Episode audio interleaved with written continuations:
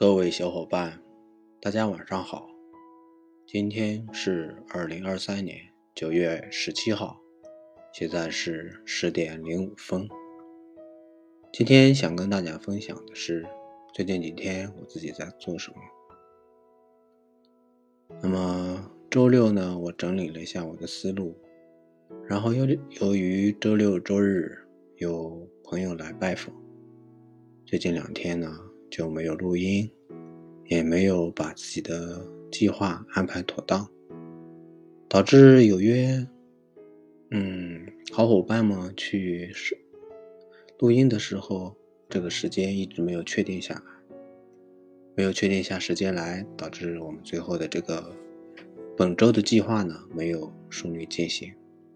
唯一做到的就是自己把思路理出来了。晚上到家呢，已经差不多八点快九点多了吧。嗯，对于自己的，对于自己的整体状态还不是特别好。嗯，做了一个调整，然后吃了一点，吃了饭，然后正好呢，房间里面看到了一幕，两个小虫子，一只是蜘蛛，一只是小昆虫。当小昆虫飞到蜘蛛网里面的时候，蜘蛛很小，但那个昆虫是一只庞然大物。昆虫也可以飞翔，但是它掉落在蜘蛛的网里面。当它不经意的拍动翅膀，想想要飞走的时候，被蜘蛛的网拦下来了。蜘蛛奋力的过去。它的捕食过程可以说是很精妙，也很努力，很卖力。我可以看到它吐了好多丝。刚开始的时候，一直是在努力的把小昆虫的脚给它缠起来，但是每一次都被小昆虫挣脱了。当它把小昆虫的腿打结之后，小昆虫就飘在了它的网上面，它用力一拽，小昆虫离地而起，再也没办法去发力了。它只能安安静静的被绑在小蜘蛛的蜘蛛网上面。当蜘蛛看到小昆虫已经安静的躲在它的网上之后，把它自己的网再收了一些，最后。安然无恙的去别处了。这一幕呢，就发在我自我家里面的某一个角落里面，也是在我吃饭的过程中看到的。嗯，想跟大家分享呢，其实也想分享蜘蛛的，嗯，那种精神吧，不懈的努力，终于制服了那只昆虫，会扇翅膀的昆虫。也想跟大家分享的是，这只昆虫，它完全可以先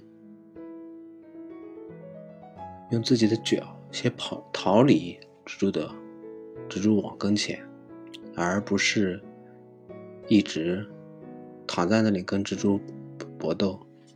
当然，我们也可以想象，它的翅膀在有些时候确实没法使用。好。嗯，分享这么一幕，然后呢，也跟大家分享一下自己整理的个思路。嗯，对于自己所要开始的一个专辑叫“多次受骗聊天”的文稿，我呢也做了几个阶段的嗯整理，大致呢分三个阶段吧。那么第一个阶段呢是想大想让大家分享一下自己的经历，陈述一下事实。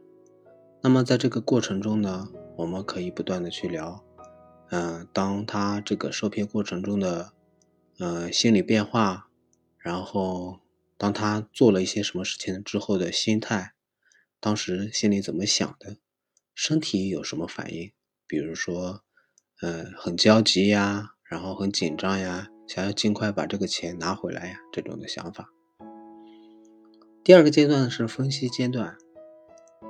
我们可以从出生、家庭成长角度来考虑，具体是在哪个环节造成了自己在应对这些事情的时候会有与正常受骗宣传的那种情况脱离轨道的情形，是什么原因导导致的？那么我们最终呢是希望能够把这些过程呢，嗯，分析到位。然后也为最后的第三步做总结阶段的时候呢，可以帮助大家去，呃，找到一些启发。那么，我想考虑了一下，这个聊天过程的一个交交流嘛，它不可能一蹴而就，它可能是一个长此以往。嗯，说的难听一点，可能就是一个伤口，你每次得把这个伤口挤开，然后把它里面的毒汁给它挤出来。不断不断的把自己身体的这个问题剖析，不断的去整理自己的思路。同样呢，我个人的受骗经历，我也希望跟我聊天的小朋友们、小伙伴们也能够用这种方式帮助我，嗯，找到问题的根本，找到问题的根源，避免下次再犯。这也是我的一个想法。